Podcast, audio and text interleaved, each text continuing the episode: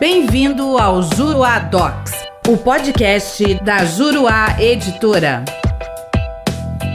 Olá, tudo bem? Eu sou o professor René Hellman e neste podcast nós vamos falar sobre custas processuais devidas na segunda ação, mesmo diante da desistência da primeira. Ao julgar o recurso especial 1.893.966, que foi relatado na segunda turma pelo ministro Og Fernandes, o Superior Tribunal de Justiça considerou por unanimidade cabível a cobrança de custas no primeiro e no segundo processo de embargos à execução opostos pela parte. Nos termos do voto do relator, aspas, o fato de o primeiro processo de embargos à execução fiscal ter sido oposto prematuramente de acordo com a alegação da própria parte recorrente, e ter gerado desistência sem a citação da parte contrária, não afasta a necessidade de recolhimento das custas, porque o serviço público foi prestado e estava à disposição do contribuinte. Fecha aspas. Isso porque o tribunal considerou ter havido formação da relação jurídica processual, ainda que linear, entre autor e Estado juiz, no primeiro processo, que foi extinto sem análise do mérito em razão da desistência antes da citação do réu. Se houve relação jurídica processual, significa que o serviço jurisdicional foi prestado e deve, portanto, ser remunerado.